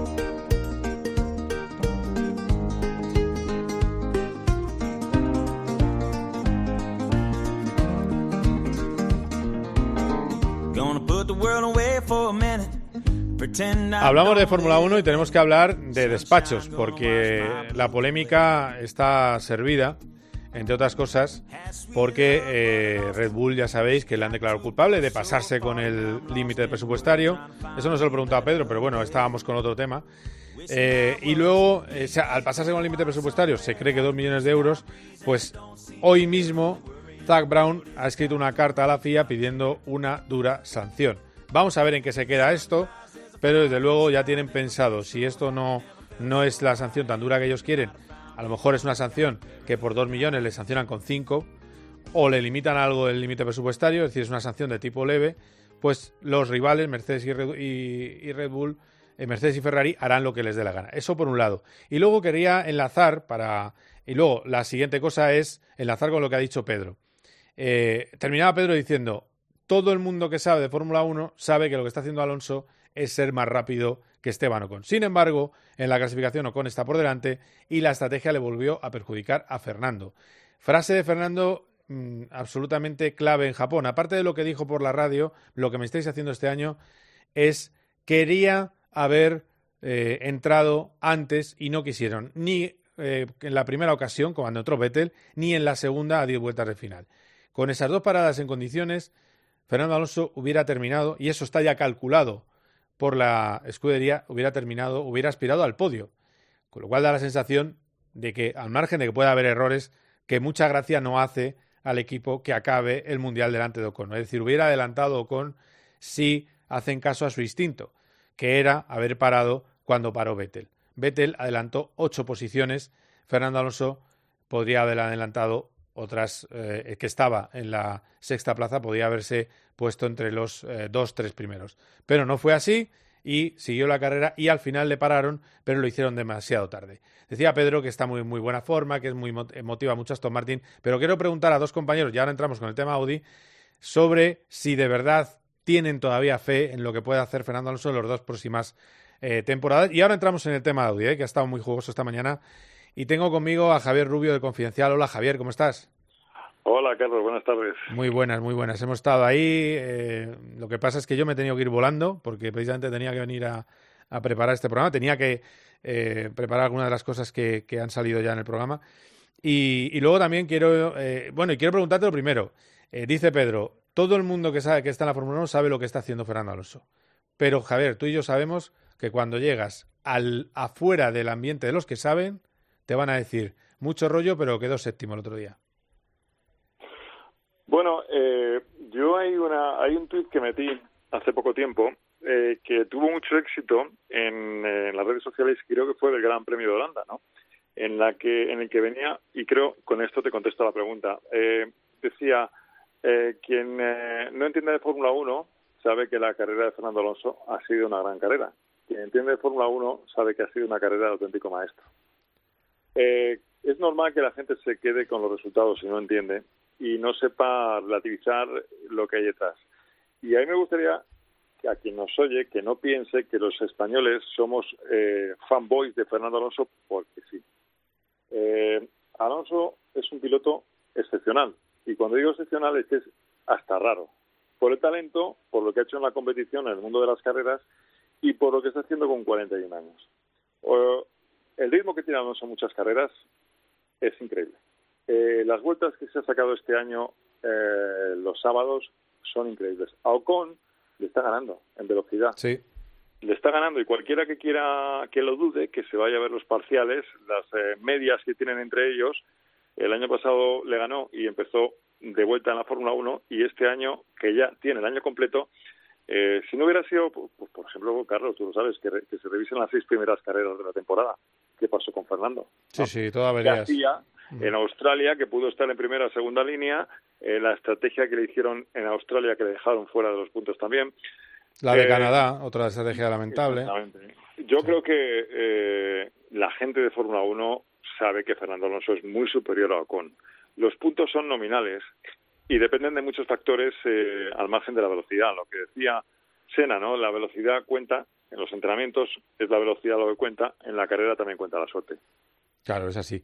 Bueno, voy a sumarte a, a un hombre libero de esta, que, un colaborador de esta cadena, que es un auténtico apasionado de las carreras y que, como es un amante de la historia, sabe cómo volvieron otros pilotos y cómo eran otros pilotos con más de 40 años. Carlos Barazal, ¿qué tal? ¿Cómo estás? Muy buenas. Yo Sí, que- Hola, Javier. Eh, Hola, Carlos, ¿qué tal? Que no se puede comparar la prestación de Alonso, por ejemplo, con, lo- con la que tuvo Michael Schumacher en su regreso. Eh, para nada, para nada. Aunque sí es verdad que, que, bueno, podríamos comparar aquella Mercedes con, pues ahora que estamos en, en Alpine, pues quizá era un pelín mejor, ¿no? O al menos más fiable. Eh, decía Javier que, que no, se puede añadir mucho a lo que ha dicho, que, que no es un problema de fanboys aquí en España, es que mm, ah, hay fanboys de Alonso en todo el mundo y bastantes, más de los que creen algunos, ¿no? Eh, yo creo que estamos ante uno de los, pues de, y lo ha dicho él, raro, ¿no? Extraño, extraordinario, ¿no? Es, es una rara avis, eh, porque efectivamente este rendimiento y la línea de rendimiento que lleva desde prácticamente el primer día que pisó la Fórmula 1, pues es que yo creo, yo creo que no hay parangón, porque es que estamos hablando ya de 20 años. Es que además yo no creo, no creo, fíjate, si miras, eh, Javier, que, que le gusta mucho esa época de la historia, es que ni siquiera Prost volvió tan rápido, eh, a pesar de que fuera campeón, pero no, no volvió con la velocidad de, No. de anterior. Es decir, que estamos hablando de, de- Claro, pero el problema es que hay que saber. Claro, que tú miras el resultadito y dices... "Eh, da", y luego... No, pero Carlos. Y- o como me dicen a mí, no, déjate de líos. Mucho, como me decían a mí, en el, por cierto, que he estado corriendo este fin de semana en el Gran Premio de Twitter, eh, no era el más mayor del Gran Premio por, por los pelos, tengo que deciros, pero bueno, eh, lo hicimos con dignidad. Es verdad que hay chavales jóvenes que saben ir a una vuelta, pero correr poco. Y hay otros buenísimos, esto se ha dicho. Pero lo que decía que eh, al final me da rabia eso, que no le estén, no esté teniendo suerte y, ten- y tenga más resultados. Y voy a la siguiente pregunta. ¿Creéis como de la Rosa en el proyecto Aston Martin, Javi? Bueno, eh, digamos que el proyecto Aston Martin es un proyecto que ya hemos visto eh, el esquema en otros momentos de la historia de la Fórmula 1, ¿no? Eh, mucho dinero, mucha inversión. Es cierto que se está dando todo a la vez, es decir, eh, no es el típico equipo que, bueno, compras ingenieros, compras técnicos, compras pilotos. Es que se están haciendo una fábrica espectacular. Eh, que el propio Pedro dice que se ha quedado flipado cuando ha visto lo que ha visto en Aston Martin. Sí, Han sí, sí. fichado Lo hemos oído, sí, sí. han, han fichado gente de primer nivel, pero en todos los niveles. Mm. Tienen a Martin Whitmars, que era quien llevaba en su día eh, McLaren, pues lo tienes en, en- en todo el proyecto. Es decir, no es alguien que, que sea un nuevo en esto, al contrario. Tienes a Dan Fellows y una serie de técnicos fantásticos que se han traído al equipo. Has fichado a Fernando Alonso. Hay dinero.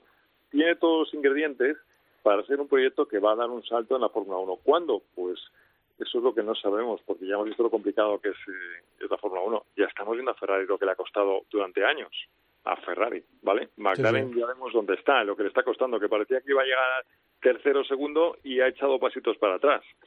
Eh, hay mimbres muy buenos. Eh, lo que pasa es que en la Fórmula 1 eh, son cosechas de, de largo recorrido, ¿no? Entonces yo veo un proyecto ganador quizá a tres años. Si todo se, se junta, ¿no? A tres años. Dos años sonaría la flauta, pero todos sabemos lo que es la Fórmula 1, que en tres años eh, no te comes un colín empezando como quien dice de cero, ¿no? No es que sea un equipo de cero, pero nos entendemos. Es un equipo que ha metido a la sexta en cuanto a inversiones y ahora hay que juntar todo, ¿no? Hacer el, el package completo, como dicen en la Fórmula 1. Charlie. Mm, yo creo, a ver, siempre hay que tener esperanza y demás. Yo tengo la esperanza para el año que viene, valga la redundancia, de después de que los equipos ya han visto este año, pues si vamos a decir que hay dos caminos a seguir y iguales son muchos eh, con esta nueva normativa, pues si das un poquito con la tecla dentro de lo que sea, digamos, la moda, ¿no? Que, permita estar arriba, pues que sea uno de los equipos que, que esté mariposeando por arriba con la avispa de Alonso que sabemos que siempre aporta ese factor diferencial. Bueno, eh, por lo tanto, hay cierto optimismo en los dos. La pregunta clave es decir, eh, yo, yo, por ejemplo, a mí si me preguntas, yo creo que voy a volver a ver a Alonso ganando un gran premio, pero no estoy nada seguro de que vaya a ganar otro mundial. Eso es mi opinión. No sé vosotros si estáis en la misma idea. Vamos a ver. Eh, perdona, Carlos, tú, primero. Yo creo que sí puede ganar carreras. Eh, a ver, incluso más allá de, pues como podría haber pasado en Suzuka, ¿no? una situación un poco extraña, aciertas en el momento de, parar, etcétera. Quizás sí, pero repito, tiene que dar Aston Martin con el con la línea buena de diseño y luego saberle. Además, eh, digo más, sería, creo, más en, en, una, en un primer tercio de temporada. Yo creo que a partir del primer tercio de temporada, a partir de la sexta carrera, séptima, ya será bastante más difícil. Pues mira, yo te voy a decir una cosa, Carlos. Mi número de suerte es el 3, el 33. Ah, ¿Vale? mira. Eh, así que yo haría votos para que cayera ese 33. Claro. Eh, yo, vamos a ver, en la Fórmula 1 afortunadamente puede pasar de todo, hasta que Ocon ganara una carrera en un momento dado, ¿no? Eh, y con y con un Aston Martin, si no me equivoco, detrás, ¿no? Eh, puede ocurrir, pero serían circunstancias, como decía Carlos, bastante excepcionales. Un campeonato del mundo, eh, la lógica que nos ha enseñado la Fórmula 1 no da para pensar que pueda lograr un título. Lo que pasa es que, bueno, si aguanta dos años más y aguanta este nivel, nunca se sabe. Pero teniendo en cuenta que cuántos campeones del mundo han ganado diferentes desde que ganó Vettel primero, mm, es difícil pensar que Alonso va a encontrar el, el digamos, la oportunidad. Ahora, me preguntas, hoy Alonso con un eh, Red Bull eh, o con un Ferrari, Ferrari un poco menos. Imaginemos que el año pasado estaba un Red Bull y un Mercedes. En cualquiera de los dos coches, a ese nivel competitivo, yo pongo la mano en el fuego que Alonso podría ser campeón del mundo si se diera la circunstancia, o el año pasado o este año. Seguro, seguro. Seguro que podría ser campeón del mundo. Sí, sí. Segurísimo. Estamos, eh, estamos de acuerdo. Eso es lo que me da más rabia, porque el nivel está. El nivel está para, para estar luchando por el título, pero la máquina es lo que falla. Y, a ver, yo os digo que, muchos no entendieron, porque a veces no cuesta entender. Hace un par de meses dije, oye, tengo información de Aston Martin, las primeras, eh, las primeras simulaciones del coche dan un segundo y medio de ventaja sobre el actual. Por supuesto, se me echaron encima, hubo un- uno que me amenazó de muerte, bueno, estas cosas tan simpáticas de este mundo de redes sociales. Claro, un segundo y medio, pero mejoran los de delante. Con lo cual, lo normal es que el Aston Martin en su primer año con Fernando sea, si va bien, cuarto coche de la parrilla. Eh, ¿Por qué? Porque es 1,5 segundos brutos, no netos. ¿Vale? Porque es que mm, tú vas a remontar, pero van a mejorar eh, los de delante. Entonces, y todavía te queda margen de mejora. Es decir, que ellos quieren mejorar más de ese segundo y medio. Pero que luego la base era buena y que hay optimismo en el equipo, ya os lo puedo decir que seguro. Eh, vamos con Audi. Esta mañana, Adam Baker, interesantísimo. Mira, le intentaba dar un consejo y resulta que de lo que ha salido de eso es algo que yo no lo sabía. Audi va capada. Mercedes no tuvo ningún límite para hacer lo que le diera gana, hasta tenía test ilegales, hasta llegar a ganar la Fórmula 1. Tienen equipos B, tiran de túneles de viento B, hacen su santa gana, pero para que entre alguien nuevo le han impuesto a todos los que entren nuevo limitación en el desarrollo del coche de 90 millones anuales. Esta es la secuencia entera de lo que nos ha contado el eh, jefe de Audi y os lo traduzco, eh, intento hacer de doblado por encima. En fin, vamos a escucharlo. Yo tengo dos cosas. Una, un consejo y otra, la pregunta. El consejo sería eh, gaste todo el dinero que pueda porque es la trampa que han hecho los grandes para ganar con límite presupuestario. Gaste antes de que llegue el presupuesto del año. Y luego la pregunta es si van a ser solo un motorista o van a invertir en la escudería a la que vayan para mejorar sus instalaciones y ser más competitivos. So for your first question, you, you're correct. We Tienes do have, razón. um, from next year, so from Para el próximo año 2023 tendremos limitación de presupuesto, under the limitations of the, una the limitación de cost coste. cap, the financial regulations. So during the development phase of the new power unit, all the manufacturers who Durante el desarrollo 2026 will tenemos tres have to años have de limitación hasta el activities 26. capped within the financial regulations. But certainly in Pero no lo hemos 2022, tenido en it was a 22.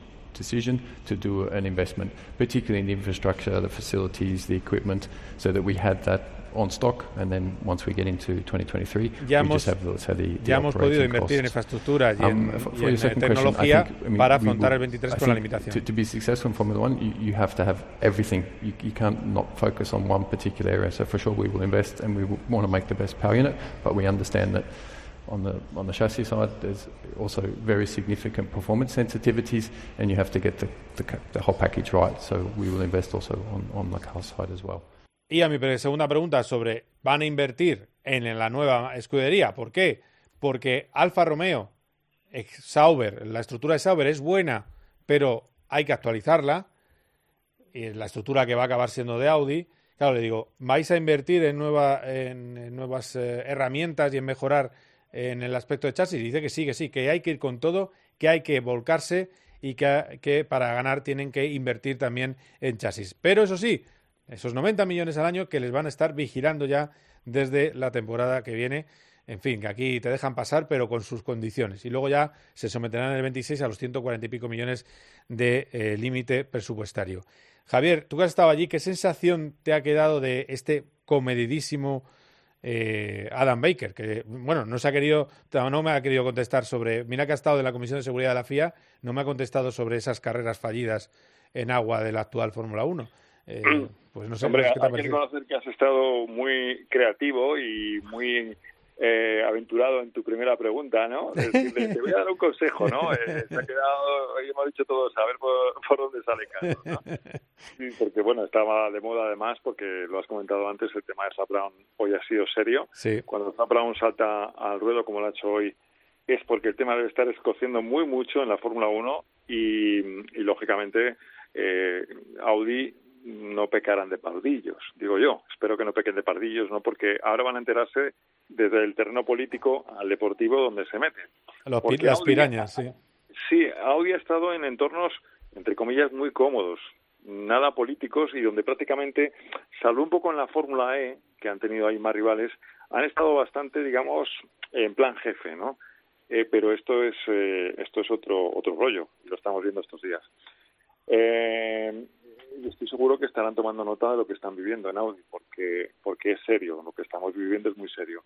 En cuanto al acto de hoy, pues Vamos a ver, él, a mí me ha llamado mucho la atención que es eh, licenciado en Derecho y que es ingeniero. Es decir, eh, son dos mentes muy agudas, ¿no? Un tío de letras y un tío de ciencias Sí. no se encuentra frecuentemente. Entonces, es un tío, para empezar, muy inteligente que ha sabido estar hoy en su papel institucional. No ha entrado a ningún trapo que, que, que, digamos, se saliera de su papel. Yo le preguntaba por Porsche, inmediatamente me da el tajo, lógicamente, Sí, porque sí, hablamos sí, de. Audi. Sí, sí. Eh, si hay sinergias, a ti también. Es decir, ha estado muy, lógicamente, él no está en la FIA, eh, no puede hablar por parte de la FIA. Y ha estado muy correcto y tampoco es que nos haya contado tanto. Ha sido un, un acto más de comunicación, diría, ¿no? Un detalle que hay que reconocérselo a Audi, Audi España, sí. que hayan venido Audi España se ha marcado un tantazo porque el primer acto público internacional fuera de Spa ha sido aquí, eso hay que reconocerlo. Mm. Y en ese aspecto ha sido un tantazo que se haya venido aquí y nos haya hablado a los españoles, ¿no? Que no lo ha hecho en Gran Bretaña, ni lo ha hecho en Francia, ni en Italia. Pero claro, lógicamente, con mucha información por dar todavía, ha estado en un papel muy institucional. Sí nos ha dado algunas pinceladas, pues esta que acabas de comentar ahora, en qué contexto va a trabajar Audi estos años, Sí. eh, totalmente fuera del tema de los pilotos, como es lógico, porque es muy pronto todavía. Pero yo le he visto muy correcto y me ha parecido un tío que para Audi mm, tiene un currículum fantástico, porque ha tocado todos los palos. A ver, hay una cosa que han hecho bien que se, que se sale del de la limitación de presupuesto, que es contratar a 130 personas. Ahí ya han estado listos. Y efectivamente, bancos de potencia, eh, eh, informática, todo eso, tecnología. Y lógicamente, antes de ese anuncio oficial, estaban planeando el motor, con lo cual ya han andado camino. Sí, Lo que pasa es que a mí me sigue sorprendiendo que a ti te dicen, puede estar, entrar al club, pero tiene estas condiciones, tiene que depositar este dineral, tiene que hacer esto, y en fin, que tenemos que ser aquí los reyes. Eh, Charlie es, eh, no sé, nido de serpientes, no, más allá. O sea, es una cosa extraordinaria. Bueno, ya fíjate lo que ha pasado con Andretti o lo que está pasando con Andretti. Bueno, Andretti le están haciendo de todo, ¿eh? Pero ahora dicen que a lo mejor en el 24 se abre.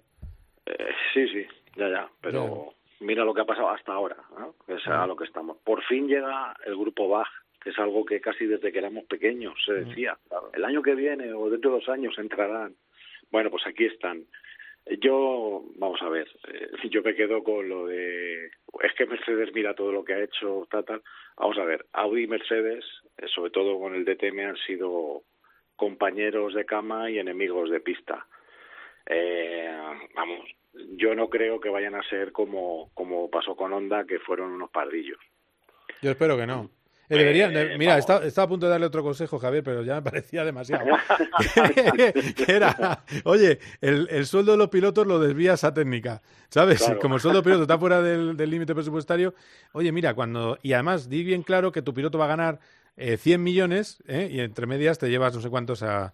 eh, porque a veces cuando uno, cuando uno ve que renueva Verstappen por 50 millones, el equipo que más ha presumido de que gana- ganaban menos sus pilotos que los rivales, que eran unos ases de, de la eh, de, de cómo pagar a los pilotos y que de repente se destapan con un 50, a mí me entró que pensar, me dio que pensar, digo, ¿y los 50 serán íntegros para Max? ¿O habrá algo que se vaya al coche? Bueno, no sé. Eh, debe ser que ya me he hecho mal pensado de tanto paddock y tanta Sí. carrera, ¿no? Pero, pero yo bueno, creo no sé. que yo creo que al final, Carlos, lo que van a hacer es eh, buscarse las vueltas y si no equipos B, pero sí bancos de potencia que a saber dónde estarán y, y rodarán mucho, mucho. ¿eh? Red Bull en su día, ya sabes que hacía pruebas en, en pistas, en, Sí. en instalaciones militares, Sí, sí. donde no se puede ni fotografiar ni, ni sacar en vídeo porque te pegaban un tiro desde la garita. Así de claro. No, pero claro. A, mí, a, mí, a- a mí una cosa que me gustaría apuntar para que la gente eh, fuera consciente de dónde se mete Audi, ¿no? Hoy en los corrillos ahí hablábamos, en plan charla y tal, eh, sobre cuál ha sido el último fabricante que ha llegado a la Fórmula 1 con el paquete completo que ha ganado. Porque podríamos decir que era Mercedes, el único fabricante que ha llegado recientemente, compró Brown, ¿vale? Sí. Llegó con, re- llegó con el reglamento de los híbridos con tres años de anticipación que sabían lo que iba a pasar y estaban trabajando desde mucho tiempo antes. Una golfada, pero es así. Es- o sea, fueron a, a tiro hecho. Tres años con Schumacher, que estuvieron, antes hablabas de él, estuvieron mareando la perdiz con el equipo que metían dos duros, preparando el desafío. Es decir, eh, lo que ha hecho Mercedes es algo muy especial, pero vamos a echar un poco la vista atrás para que la gente entienda lo que va a hacer Audi. Para mí Audi se ha metido en el gran, entre comillas, follón de su historia deportiva. Porque ¿qué pasó con BMW? ¿Qué pasó con Toyota con lo que Es montó verdad. Toyota? Y que está, Alan- por cierto, que está Alan Magnis aquí en este proyecto, que yo me he quedado, Claro, me ha dado claro. escalofríos. No, Alan Magnis está desde el principio, digo, Alan, si Alan Magnis es el hombre que va a llevar el, el No, setup, hombre, pero Alamannis es una especie de ejecutivo de alto nivel. ya no pero- es como piloto, ¿no? Vale, vale. Claro, claro, no, Vale, no, vale. Alamannis ha sido, ha sido el jefe de la Fórmula E, le hemos visto en el paddock. Ah, Fórmula vale, E, que nos cae bien, pero no está para pilotar. pero bueno, yo creo que él es un alto ejecutivo, yo creo, en Audi, pero evidentemente será un- a lo mejor un director deportivo, pero bueno, yo le veo como un ejecutivo. Pero iba a poner el Sí, último dale, ejemplo. sí, dale, dale. Honda. Honda tampoco. Y se fue por la puerta de atrás. Es decir, eh, eh, entonces, Audi mm, sí ha estado en Le Mans, donde prácticamente pues menos dos o tres años se paseaba. Eh, en la Fórmula E, un campeonato complicado, pero bueno, este es el- para mí es el gran, gran desafío en la historia del grupo Volkswagen y de Audi en las carreras. Porque ¿qué pasa si pasan tres o cuatro años y Audi no gana? Que puede ser normal. Sí, porque ha dicho ganar en tres años de objetivo, sí, claro. Pues ¿Quién gana en tres años en Fórmula 1? Nada, olvídate. A Mercedes, a Ferrari y a Red Bull. No, no. Es que además en Mercedes también tardó algún año. Eh, ¿Qué otro? Es que no. Es que el último equipo de, de fábrica que hizo esto, aunque ya tuviera historia detrás, pero bueno, eh, intermitente, pues es que fue Renault. Exactamente. A principios de los 2000. Exactamente. Pues sí, pues Y- sí. y- Y, venía y de Benetton, vamos, sí, de todas venía- maneras. Sí, pero que si el motor no era... Sí, pero le dejado. costó también, claro, Claro, sí, sí, por eso 2001, digo. 2002, 2003, Eh, eh, 2004. eh, Cuatro sí, años. sí, Y a lo mejor si no, si no está, está un genio al volante, tampoco Claro, lo consigue. Claro. Pero bueno, es así la, la historia. Javier, que ha sido un placer, ¿eh? Que nos veremos en más guerras, como siempre. Así que, Igualmente, encantado. y Gracias por contar con nosotros. venga, un abrazo fuerte. Te dejo ahí Un artículo adiós. confidencial. Chao, adiós. Eh, me quedo con Charlie. Bueno, vamos a poner un poquito de música.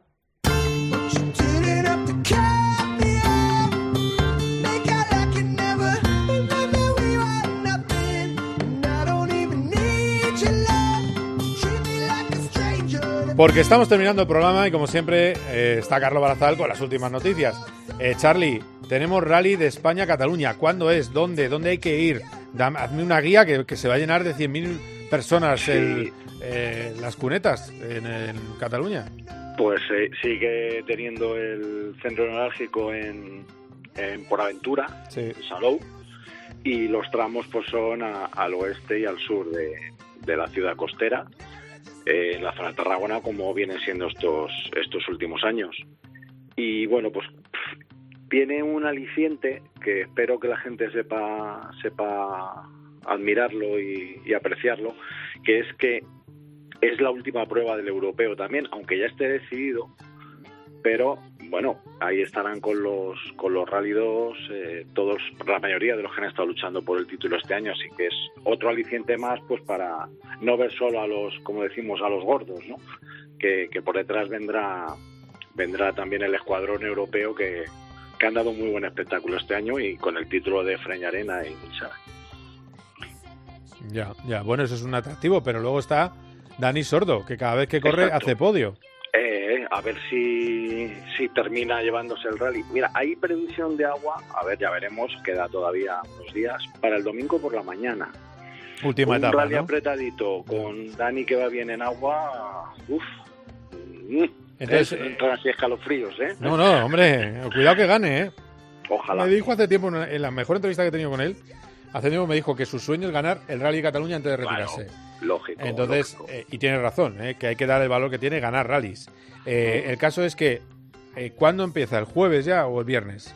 El viernes por la mañana. Viernes por la mañana, vale. Son los, el, lo- el primer grupo de, de tramos, son 4 a 2 pasadas. Luego tenemos ya el sábado, donde tenemos los, do- los dos tramos más largos del rally. Sí. Y el domingo, dos tramitos a repetir para acabar a las 1 y 20, creo que es. ¿Una o 12 y 20? Ay, me has pillado ahí. 1 y 20 creo que es. Sí. El, el- la Power Stage, que sabes que da puntos extras. Así que ojalá que pues que Dani esté ahí desde el principio. Tendrá un poco de handicap el viernes con porque algún tramo se ensuciará Sí. y cuando él pase pues no podrá pero bueno ya ha demostrado que tiene que tiene tablas para para sobreponerse a esas a esas inconveniencias Claro, claro. Bueno, pues, en fin, estamos terminando. Esta, esta que suena, ya sabes que son las, eh, la despedida de este programa. Vamos a ver ese Rally Cataluña, de España-Cataluña. ¿Qué tal este le va a Dani Sordo este fin de semana? Recordemos que ya está decidido con ese campeón jovencísimo, con eh, Cale Robampera. Y bueno, yo creo que va a ser un, un punto clave este fin de semana en el que recordemos, tendremos carrera en Austin con la calificación a las 12 de la noche y con los libres 2 a las 12 de la noche y la carrera, eso sí, a las 9. Todo. y con Palou Bueno, y con Palou en libres 1, se me ha olvidado, es otra Eh, noticia de la semana. Bien dicho. Sí, sí, no, no, no lo he contado antes en titulares. Palou va, va a rodar en los libres. Es que, claro, como no consigo hablar con él, eh, pues nada, no, se me ha pasado. Eh, Palou en los libres 1 va a rodar con McLaren. Es una de las grandes noticias de eh, el fin de semana. Decimosexto piloto español que compite en un fin de semana de Gran Premio. Solo ha habido eso en la historia desde 1950. Y el último fue Dani Juncadilla, con el que estuve ayer, por cierto, en el sábado en el Gran Premio de, de Twitter haciendo carreritas. Eh, pues Dani, Dani Juncadella en el 2014, o sea que fijaros lo que ha llovido, es que no es fácil ni estar en los libres, pero bueno, es así la, la, La vida. la- la vida, ¿eh? porque luego evidentemente sí que han competido a tiempo completo y ha disputado carreras Roberto Meri, que os diga, mira, Roberto Meri ya, pero Roberto Meri corrió eh, grandes premios. Claro. Digo pilotos que no hayan disputado grandes premios. Le vamos a ver y eh, veremos en Abu Dhabi a Pato Ward porque es muy complejo eh, hacerlo en México y quieren que los titulares tengan tiempo en pista. Va a correr por Ricciardo eh, en los libres 1 y ya veremos el año que viene si tiene algún libre más. También digo, eh, estaba muy bien porque estaba en una corta lista de candidatos a esos libres, pero hubo dos candidatos que, uno por razones políticas, Colton Herta, y otro porque iban a ficharle Oscar Piastri, estaban por delante de Howard y, y Dales Palou. Al final, me alegro muchísimo, Palou va a debutar en un fin de semana de Gran Premio y a ver si con el tiempo le vemos de verdad a tiempo constante, porque sería un grandísimo piloto para la Fórmula 1. Inteligente, rápido, fiable, trabajador, lo tiene todo, en fin, Alex Palou. Pues gracias por recordármelo, Charlie. Este fin de Nada. semana, 9 de la noche, Gran Premio de Austin en tiempo de juego. Gracias, Charlie, un abrazo. un saludo a todos los oyentes adiós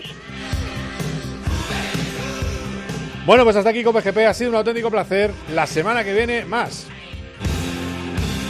Cope GP con Carlos Miquel.